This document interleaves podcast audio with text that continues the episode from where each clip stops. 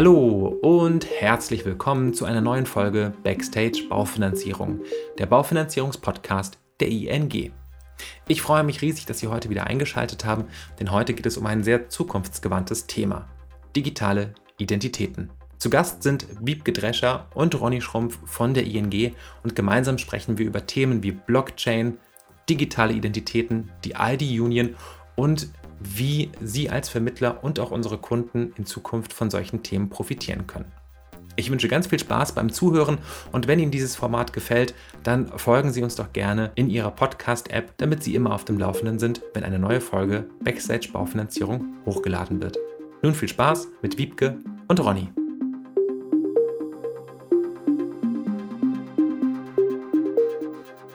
Hallo Wiebke, hallo Ronny. Herzlich willkommen bei uns im Podcast. Ich freue mich riesig, dass ihr heute dabei seid und zum Thema digitale Identitäten uns etwas erzählt. Und wie es bei uns in den Podcast-Folgen bislang Tradition ist, würde ich das Wort einmal an euch übergeben. Stellt euch doch mal ganz kurz vor, damit der Zuhörer weiß, mit wem er es heute zu tun hat.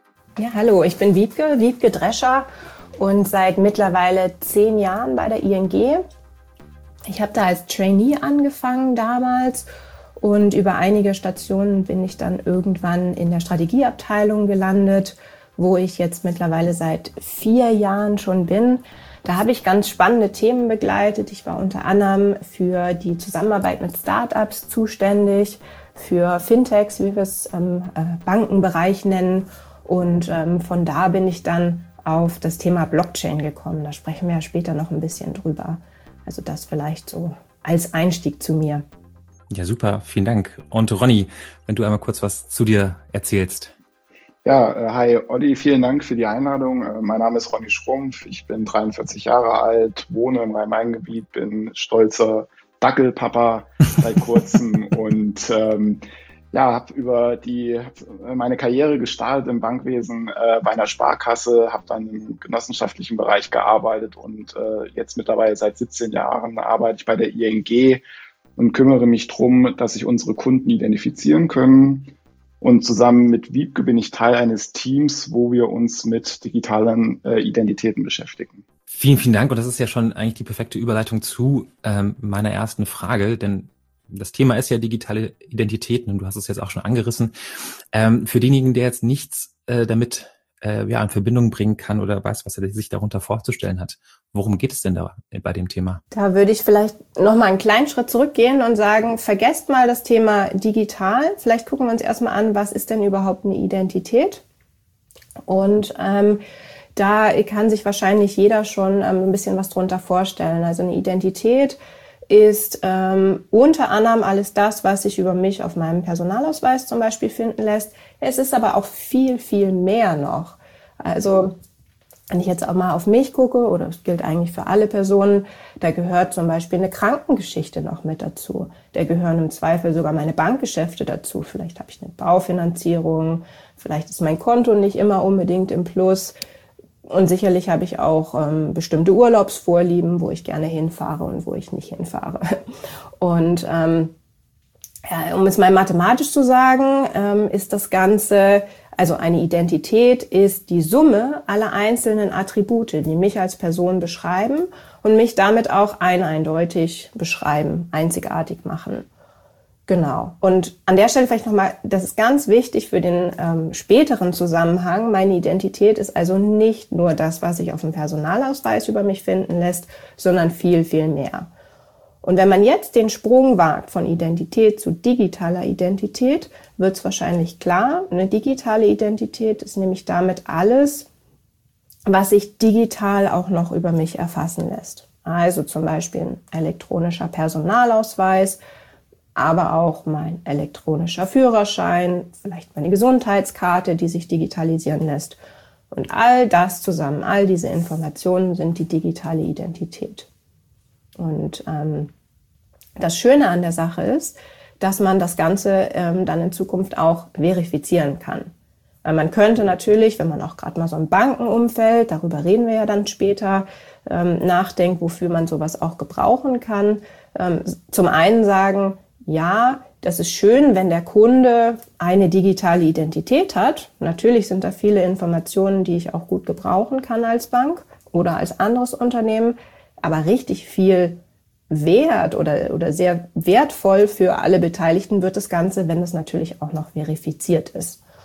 Genau, das ist in unserem, unserem Fall so.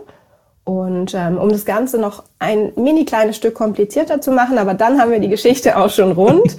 ähm, das Ganze kann man nicht nur für natürliche Personen anwenden, also für unsere normalen Retail-Customer, wie man sie bei uns nennt, sondern du kannst eine digitale Identität auch einem Ding geben.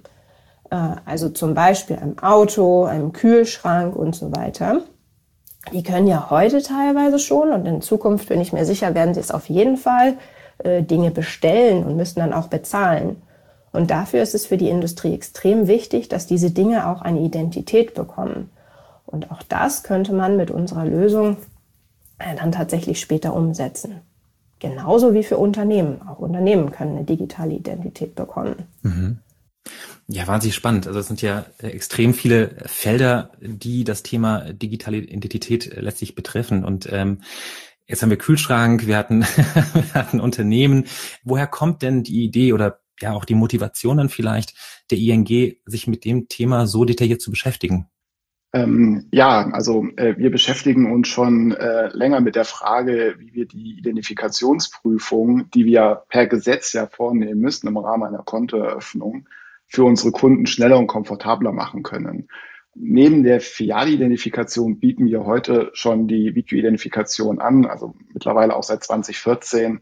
Wir haben über eine Million Kunden jetzt auch über dieses äh, Verfahren äh, legitimiert. Und Videoident an sich ist ja schon ein einfaches und sicheres Verfahren, wo der Kunde ähm, sich von zu Hause aus oder von unterwegs äh, identifizieren kann. Aber wenn man sich mal fragt, ist dieses Verfahren wirklich digital, dann kommt man zu dem Ergebnis, naja, eigentlich kann man es besser machen. Mhm. Ähm, der, die zweite Frage, die wir, die uns beschäftigt, ist, warum haben, hat eigentlich jeder von uns, du Olli und äh, du Wiebke, mehr als 90 ähm, äh, Identifikationen oder Identitäten bei unterschiedlichen Portalen, äh, wie bei Amazon oder wie bei Otto oder wo auch immer man sich bewegt. Und diese 90 verschiedenen Zugänge haben ja am Ende immer einen Benutzernamen und auch ein Passwort. Und diese, dieser Benutzername und der Pass, äh, dieses Passwort wollen ja verwaltet werden. Passwörter nehme ich persönlich zum Beispiel immer sehr schwer wahr, weil die einen wollen äh, zehn Buchstaben, die anderen wollen noch Sonderzeichen drin, aber nicht diese Sonderzeichen. Also ja. ist relativ kompliziert und ähm, wir haben uns gefragt, warum eigentlich nicht ein Login für alles? Also mhm. der Begriff dafür ist Single Sign-On, das kennt man so ein bisschen aus äh, Login mit Facebook oder mhm. Login mhm. mit Apple. Ähm, aber wir denken drüber nach, warum eigentlich nicht, sage ich mal, den Zugang der Bank nutzen für das Login in äh, unterschiedlichen Portalen. Und zum Schluss ähm, sammeln wir als Bank ja im Laufe einer Geschäftsbeziehung eine ganze Menge äh, an Daten von unseren Kunden. Und ähm, warum geben wir diese Daten nicht an den Kunden zurück und zwar in einer Form, ähm, dass er diese Daten gegenüber Dritten auch einsetzen kann? Mhm. Und wenn man sich diese Punkte, und das sind jetzt nur drei Beispiele von ganz vielen Beispielen, mal näher anschaut, dann kommt man automatisch zu digitalen Identitäten. So, jetzt ist das Thema digitale Identitäten eigentlich nicht wirklich neu. Ähm, zum Beispiel ähm, gibt es seit elf Jahren eine digitale Identität in den Personalausweisen im Scheckkartenformat. Mittlerweile haben über 62 Millionen Bürgerinnen und Bürger solch einen äh, Ausweis, aber aus unterschiedlichen Gründen, und darüber könnte man wahrscheinlich einen komplett eigenen Podcast machen, kommt diese EID, so ist der Begriff, äh, nicht wirklich zum Fliegen. Mhm. Und dann gibt's dann noch äh, Unternehmen wie Verimi und Yes, ähm, die auch äh, digitale Identitäten anbieten. Äh, Verimi arbeitet mehr mit DAX-Unternehmen zusammen. Äh, yes hat eine Kooperation mit den Sparkassen und den Genossenschaftsbanken. Das sind an sich wirklich gute Lösungen, aber die Identität funktioniert nur innerhalb dieser Ökosysteme. Also ich kann mich mit einer Identität von Yes nicht in dem System von Verimi identifizieren und genau umgekehrt. Und ähm, das nennen wir sogenannte Silos. Also man kann sich nur innerhalb dieses Silos, innerhalb dieses Ökosystems mhm. bewegen. Und natürlich haben wir uns mit der Frage beschäftigt, gehen wir jetzt, äh, arbeiten wir jetzt mit Yes zusammen oder arbeiten wir mit VeryMe zusammen? Und äh, am Ende hat sich für uns die Frage gestellt, welches System wird dann am Ende des Tages das Rennen machen? Also wer wird eine, der, das Identitätssystem innerhalb von Deutschland werden? Und äh, wir denken, dass ein entscheidender Erfolgsfaktor bei digitalen Identitäten ist, dass, ich sag mal, dass der, der äh, Verbraucher sich siloübergreifend, ökosystemübergreifend mit seiner digitalen Identität ausweisen kann. Wenn das nicht passiert, dann passiert Folgendes. Und das kann man ganz gut vergleichen mit, wenn man in einem Geschäft einkaufen geht und an den Punkt kommt, wo man bezahlen muss ich denke, viele von uns äh, kennen den Spruch nur Girokarte oder nur Cash. ja. Und ähm, wenn es dann, wenn ich dann an so einen Punkt komme, dann läuft es meistens darauf hinaus, dass ich den Einkauf abbreche. Das heißt, äh, ich gehe ohne Produkt ähm, aus, ähm, aus dem Geschäft raus. Und das ist natürlich für uns als Bank eigentlich der Super-GAU, weil das am Ende des Tages dann auf die Conversion sich negativ ausprägt. Mhm. Und wenn man sich all diese Punkte anschaut, kommt man automatisch zur ID Union. Das sind ja wahnsinnige spannende und äh, wirklich äh, ja, interessante Zahlen. Also äh, bei den 90 verschiedenen Identitäten sehe ich mich auch auf jeden Fall wieder. Ich will nicht wissen, wie oft ich mein Passwort zurücksetzen muss, wenn ich mich irgendwo anmelde. Und, ähm, und die meistgenutzteste Funktion. Übrigens, ja, das glaube ich. Reset von Zugangsdaten. Ja. Und ähm, also das ist ein, ein, ein wirklich aufregendes Gebiet, wie ich finde. Und ich glaube, jeder, der jetzt hier mithört, sieht sich da auch irgendwo wieder. Also auch gerade dieses Thema ähm, Cash oder oder äh, ähm, ja maximal EC-Karte, das ist ja auch echt ähm, interessant, wie sich das vielleicht auch im letzten anderthalb Jahren jetzt durch Corona vielleicht auch ein bisschen abgeändert hat. Aber ähm, ja, umso wichtiger, dass sich da was tut. Jetzt hast du die ID Union schon ins Spiel gebracht. Ähm, ich weiß, dass wir da als ING mit 40 Partnern zusammensitzen. Vielmehr kann ich jetzt aber bislang noch gar nicht damit in Verbindung setzen. Und ich denke, den Zuhörern geht es da äh, ähnlich. Erzähl uns doch mal, was machen wir als ING denn da? ID Union ist ein Konsortium, wo mittlerweile tatsächlich über 40 Partner äh, Mitglied sind. Das hast du ganz richtig gesagt.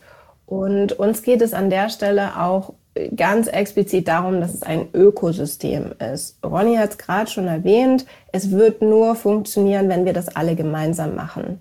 In der Vergangenheit gab es auch von der ING mal die Versuche, eine Identität zu starten für die Kunden in einer Art Alleingang. Und heute wissen mhm. wir äh, ziemlich sicher, das kann so nicht funktionieren. Du hast es ja auch gerade schon aufgegriffen.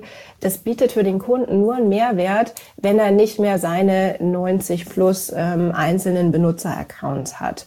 Es muss in der Krankenkasse funktionieren. Es muss bei Amazon, bei Zalando, in der Bank und so weiter überall seamless funktionieren, dass ich ähm, dort meine Geschäfte machen kann.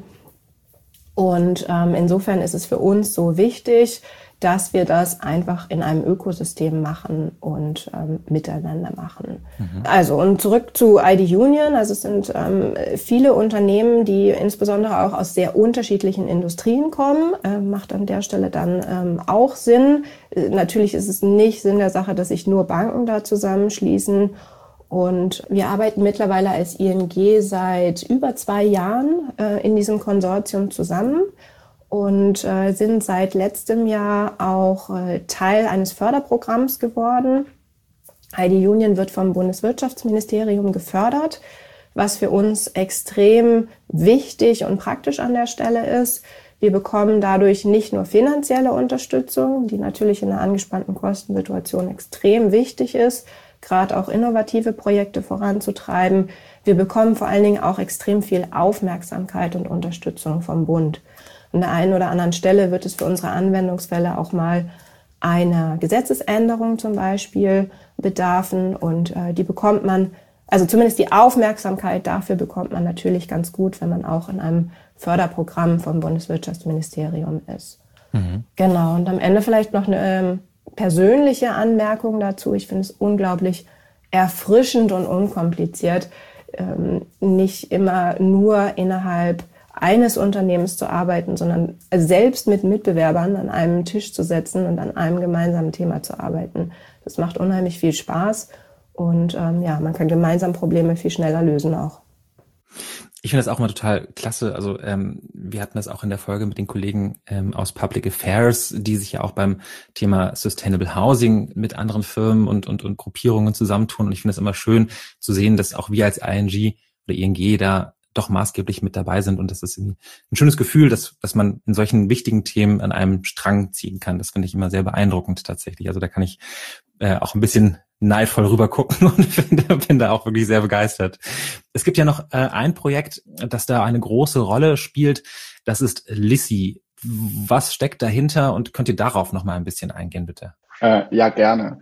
Also ähm, Lissy ist quasi das äh, Produkt von ID Union. Also wenn ID Union das äh, Netzwerk ist, was quasi die technische Infrastruktur zur Verfügung stellt, um Daten von A nach B zu transportieren, ist Lissy eigentlich die digitale Identität, in der die Daten äh, des Kunden enthalten sind. Und, und das mhm. ist ein Akronym und steht für Let's Initiate Self-Sovereign Identity, abgekürzt SSI. Und man kann das ins Deutsche übersetzen eigentlich mit dem Begriff selbstbestimmte Identitäten. Das ist ein Begriff, der es, glaube ich, auch ganz gut beschreibt, denn am Ende des Tages geht es darum, dass zum einen die Daten der digitalen Identität ähm, auf dem Smartphone des Kunden, des Inhabers dieser digitalen Identität gespeichert sind und nur er kann die Daten freigeben. Das heißt, nur er kann sagen, die Daten, die jetzt auf einem Smartphone gespeichert sind, sollen an den Dritten übergeben werden. Und er kann seine Daten auch selbst verwalten. Und das Schöne ist auch, er sieht ganz genau, wann wurden welche Daten an wen übertragen. Das ist so, kann man sich so bildhaft vorstellen, wie vielleicht die Bestellhistorie bei Amazon. Mhm. So. Und das ganze System funktioniert so. Der Kunde sucht sich einen Partner, zum Beispiel die ING, der sich gegenüber dem Kunden als Aussteller dieser digitalen Identität äh, für die Korrektheit der Daten verbirgt. Und wenn dann der Kunde seine Daten an einen Dritten, zum Beispiel die Commerzbank, weitergibt, äh, fragt die Commerzbank bei der ING an, ob die Daten, die jetzt übertragen werden, auch echt sind, also ob die Daten auch stimmen. Und ja, damit kann er sich sehr einfach identifizieren, das Ganze funktioniert ähm, allerdings nur dann, wenn der Kunde auf seinem Smartphone auch eine App gespeichert hat. Äh, wir sagen dazu Wallet. Das ist so ein bisschen vergleichbar mit der, mit der Apple Wallet oder mit der Google Wallet, wo die mhm. Kreditkarten hinterlegt sind oder Flugtickets oder Kinotickets. Und innerhalb dieser Wallet kann er eben seine Daten sehen, er kann sie verwalten und ähm, er hat dort eben auch diese Transaktionsübersicht, diese Bestellübersicht, äh, wo er sieht, an wen wurden welche Daten übertragen. Was ich jetzt wirklich sehr, sehr spannend finde als, als Laie, der jetzt euch da wirklich äh, sehr, sehr gespannt zuhört, ist, dass das Wort selbstbestimmt, was du gerade schon gesagt hattest, denn ich glaube, dass gerade natürlich äh, in, in, in aktuellen Zeiten, wo natürlich sehr viel Wert auf Datenschutz und, und Selbstverantwortung auch äh, gelegt wird, dieser selbstbestimmte Faktor extremst äh, wichtig ist. Ich glaube, das ist für ja für eigentlich für alle Bürger ein, ein, eine Herzensangelegenheit und sonst auch natürlich ein heißes Eisen. Das sind ja aber immense äh, ähm, technische Herausforderungen, kann ich mir jetzt vorstellen. Und ähm, ich glaube, ihr hattet es vorhin schon mal angerissen, aber vielleicht könnt ihr noch mal ein bisschen darauf eingehen, was denn da überhaupt für eine Technologie als Basis für diese Identifikationsfeststellung äh, im Hintergrund läuft oder wie man sich das vorzustellen hat. Ja, sehr gerne. Das ist, ich habe es tatsächlich in der Vorstellung ganz kurz gesagt, äh, die Blockchain-Technologie, die da hinten dran hängt. Und ähm, das ist zumindest für uns als ING eine absolut neue Technologie, die wir nun einführen. Und das kommt zum Einsatz, äh, Ronny hat es gerade fachlich schon beschrieben, bei der Verifikation der einzelnen Daten. Genau, also ähm, wir haben ja gesagt, der Kunde steht im Mittelpunkt, er verwaltet seine Daten und ähm, es gibt ja täglich, stündlich quasi einen Anwendungsfall für jeden Kunden, weshalb er seine Daten mit jemand anders teilt. Und wenn es nur ist, dass er sich irgendwo einloggt, auch das ist ja schon ein Datenteilen. Und ähm, das Charmante an der Lösung ist, dass der Dritte, wo sich der Kunde einloggt oder ähm, ein bestimmtes Geschäft abschließt, dann jederzeit verifizieren kann, ob diese Daten auch stimmen. Und diese Verifikation, die findet mittels ähm, Blockchain oder ein bisschen allgemeiner formuliert Distributed Ledger Technology statt. Äh, wenn man ganz eng das nimmt, dann ist es keine Blockchain, sondern es ist die DLT in kurz. Mhm. Genau, und wenn man sich jetzt anguckt, wie funktioniert die Verifikation der Daten, das ist extrem spannend. Vielleicht hat der ein oder andere Zuhörer nämlich auch schon mal ein paar Merkmale von der Blockchain gehört und weiß zum Beispiel, dass sie sehr transparent und offen ist, dass nichts geändert werden kann. Und wenn man das jetzt kombiniert mit persönlichen Daten, dann kriegt vielleicht der ein oder andere einen Schreck. Und deshalb ist es, glaube ich, an der Stelle auch ganz wichtig, das nochmal zu erklären. Das Prinzip ist also so, dass ich als Kunde entscheide selbstbestimmt, mit wem ich meine Daten teile. Nehmen wir mal ein ganz vielleicht aktuelles, hoffentlich äh, Beispiel, dass man im Sommer in den Urlaub fahren kann und das vielleicht sogar ein bisschen weiter weg, wobei das ziemlich egal ist für mein Beispiel. Ich möchte in dem Fall nach Spanien fahren und mir da einen Mietwagen buchen. Und für diese Mietwagenbuchung verlangt der Autoverleih verständlicherweise meinen gültigen Führerschein. Mhm. Den kann ich ihm zur Verfügung stellen, weil den habe ich mir nämlich schon runtergeladen in meine App rein. Und ich entscheide jetzt, ich möchte als Verbraucher meinen Führerschein mit dem Autoverleih ähm, die Daten darauf teilen. Sonst kriege ich nämlich das Auto nicht, also mache ich das. Ähm, ich schicke die rüber. Diese Daten über meinen Führerschein, die sind aber signiert, so kann man sich das vorstellen. Okay. Die ähm, Daten hat mir nämlich die Bundesdruckerei ausgestellt. Aus dem Grund, weil es in Deutschland so ist, dass der Führerschein durch die Bundesdruckerei ausgestellt wird. Die sind auch Teil unseres ID-Union-Konsortiums. Insofern ist das ein sehr realer Case. Die würden mir also in meine App meinen signierten Daten zur Verfügung stellen und ich leite diese signierten Daten an den Autoverleih weiter. Mhm. Und der Autoverleih, der kann dann über die Blockchain-Technologie nur diese Signatur meiner Daten auf die in keinster Art und Weise auf meine persönliche Daten Rückschlüsse gezogen werden kann. Das, ist, das kann man sich vorstellen wie ein Schlüssel. Das ist ein ganz einfaches kryptografisches Verfahren, aber halt ohne Rückvollziehbarkeit auf meine persönlichen Daten, geht damit auf die Blockchain, wählt quasi die Bundesdruckerei aus, überprüft dort, welchen Schlüssel die Bundesdruckerei hinterlegt hat und wenn das zusammenpasst, ein Match ergibt, dann bedeutet das, dass ich die korrekten Führerscheindaten hinterlegt habe und mein Führerschein im Moment auch noch gültig ist. Wahnsinn. Das ist ja, das ist ja wirklich sagenhaft beeindruckend, finde ich, denn ähm, gerade natürlich kennt man das ja selbst, wenn man in Urlaub fliegt, muss man jetzt auch nicht immer alle Dokumente mitnehmen und das kann ja dann auch schon entsprechend eine, eine große Erleichterung sein. Was jetzt da natürlich, also jetzt habt ihr es ja sehr, sehr ausführlich und auch sehr eindrucksvoll geschildert, an welchem Thema ihr jetzt arbeitet und was da für eine Technologie und auch äh, ja, für ein Konsortium dahinter steckt. Aber um es nochmal ein bisschen vielleicht besser vorstellbar zu machen für den Zuhörer, vielleicht mal so am Beispiel ING. Wie kann das denn in der Zukunft das Thema digitale Identitäten für die ING eine Rolle spielen? Vielleicht ja auch, also gerade für die Vermittler, die mit uns im Baufinanzierungsbereich zusammenarbeiten, ganz spannend, da vielleicht mal einen Blick zu riskieren. Äh, ja, gerne. Also jeder Kunde muss sich bei uns ja am Ende des Tages identifizieren. Da spielt es im Grunde auch gar keine Rolle, über welchen Kanal der Kunde kommt. Also sei es jetzt über das Direktgeschäft, äh, über, über das Web oder über unsere App oder auch über einen Vermittler. Der Kunde muss sich immer ähm, mhm. identifizieren. Und ähm, heute bieten wir unseren Kunden ja die Möglichkeit an, entweder eine Postfiliale zu gehen und sich dort zu identifizieren oder von zu Hause aus per Video. Zukünftig ähm, wird dem Kunden neben der Video-Identifikation und der Filialidentifikation auch ein, ein QR-Code äh, angezeigt. Und im Grunde ist es eigentlich ziemlich einfach. Wenn der Kunde eine SSI-Identität, wie zum Beispiel die Lissy-ID, besitzt, muss er im Grunde eigentlich nur diesen QR-Code abfotografieren. Dann mhm. öffnet sich Magic Happens äh, die, die Wallet, von der ich vorhin erzählt habe.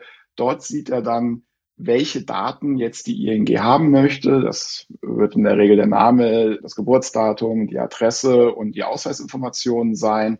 Und dann gibt der Kunde die, die, diese, diese Daten frei. Das kann er entweder mit einer PIN machen oder mit einem Fingerabdruck oder mit Face ID, je nachdem, welches wir sagen dazu Autorisierungsmeans er am Ende des Tages nutzen möchte. Mhm. Und äh, dann sind die Daten schon bei der ING. Das funktioniert im Grunde eigentlich genauso wie eine Überweisung, nur dass nicht Geld überwiesen werden, sondern auch äh, an der Stelle äh, Daten.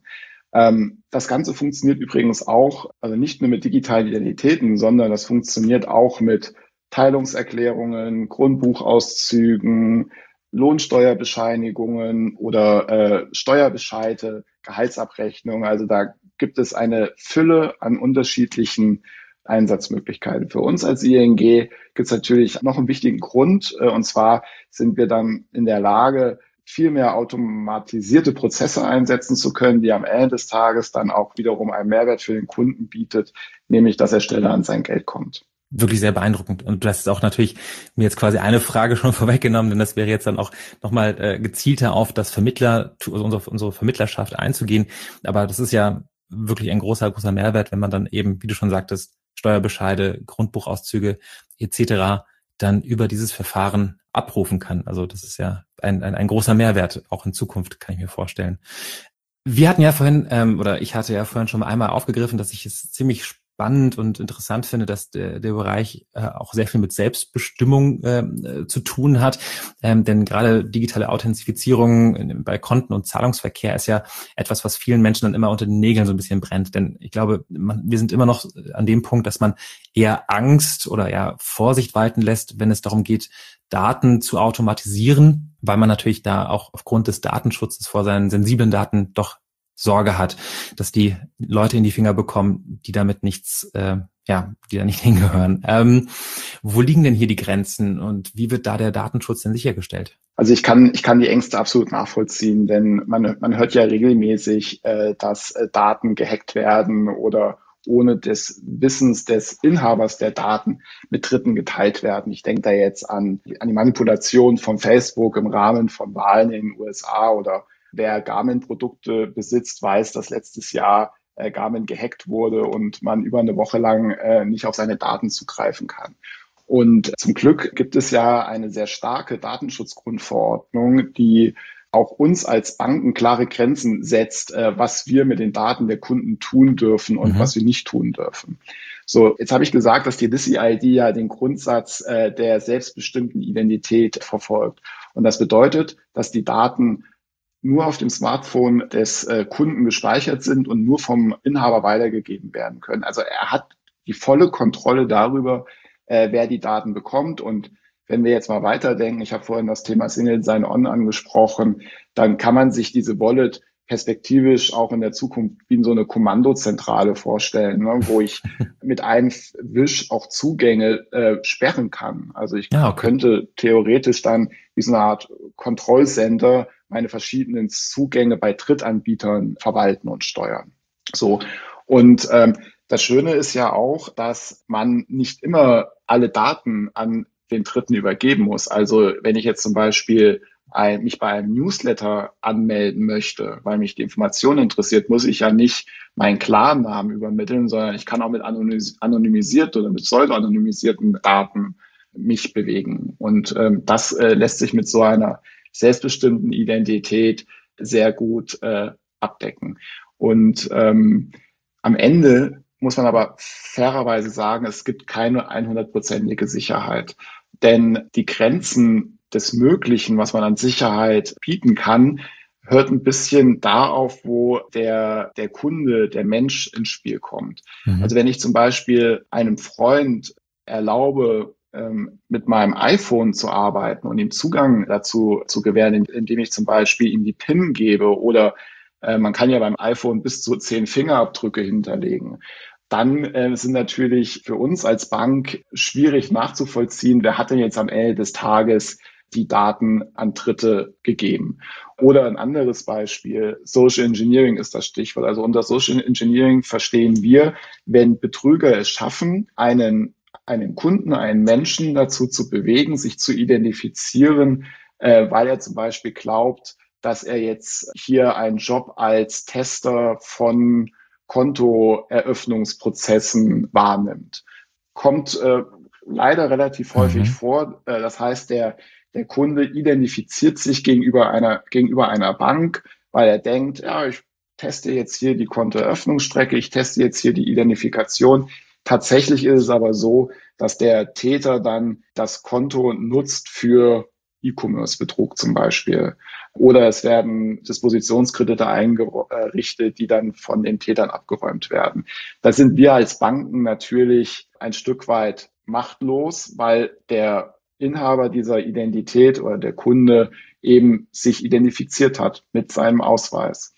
Am Ende äh, sehe ich aber die Banken hier in der Verantwortung, die Kunden über die Risiken und das richtige Verhalten aufzuklären. Das ist Teil unserer Verantwortung gegenüber der Gesellschaft. Das läuft so ein bisschen unter dem Titel Corporate Digital Responsibility. Mhm. Und dazu gehört es äh, nicht nur die Daten des Kunden zu schützen, sondern ihn auch ein Stück weit dazu zu befähigen, äh, zu wissen, wie man sich sicher im Netz bewegt, dass man vielleicht nicht all seine Daten ins äh, Netz stellt oder sehr genau weiß, warum ich mich denn jetzt eigentlich identifiziere oder bewusst mit Kopien von Personalausweisen umgeht.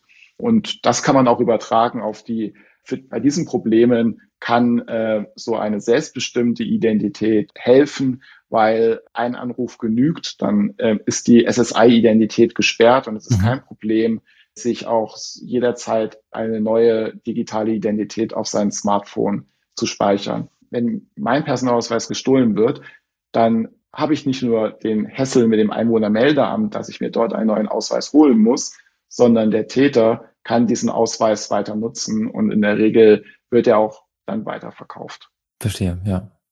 Das finde ich äh, einen, ziemlich spannenden, also interessanten Punkt auch, denn ähm, natürlich ist es das eine, diese Technologie und dieses, dieses Feature Kunden zur Verfügung zu stellen, aber natürlich, wie du sagtest, und das finde ich ganz, ganz wichtig, ähm, natürlich auch dann diesen Lehrauftrag quasi anzunehmen, ich immer runtergebrochen, dass man dann auch weiß, wie man sich eigentlich damit äh, verhält und ja, was, was für Konsequenzen das auch in letzter Instanz dann haben kann. Das finde ich ist ein sehr, sehr interessanter Punkt. Ich glaube, wir können noch stundenlang über dieses Thema sprechen und ich habe eigentlich, also mir brennen auch noch wahnsinnig viele Fragen unter den Nägeln. Nur also mit ein bisschen Blick auf die Uhr, denn wir wollen das, das Format natürlich nicht völlig überstrapazieren. Vielleicht habt ihr so einen kleinen Tipp noch, wenn jetzt äh, ein Zuhörer sagt, das ist ja ein spannendes Thema und da möchte ich mich ein bisschen mehr mit auseinandersetzen. Habt ihr da vielleicht einen Tipp, wie man da ein bisschen in die Materie noch weiter einsteigen kann? Ich habe auf jeden Fall noch ein paar Tipps, ähm, unterschiedliche Formate, je nachdem, äh, was die Zuhörer so bevorzugen. Ich kann einen weiteren Podcast auf jeden Fall empfehlen. Innerhalb von ID Union hat unser Projektleiter Helge Michael mit Payment and Banking vor ganz kurzer Zeit im Juni einen Podcast veröffentlicht. Und äh, der beschreibt das Ganze nochmal schön ähm, mit ein bisschen anderen Worten, ähm, aber zum gleichen Thema natürlich.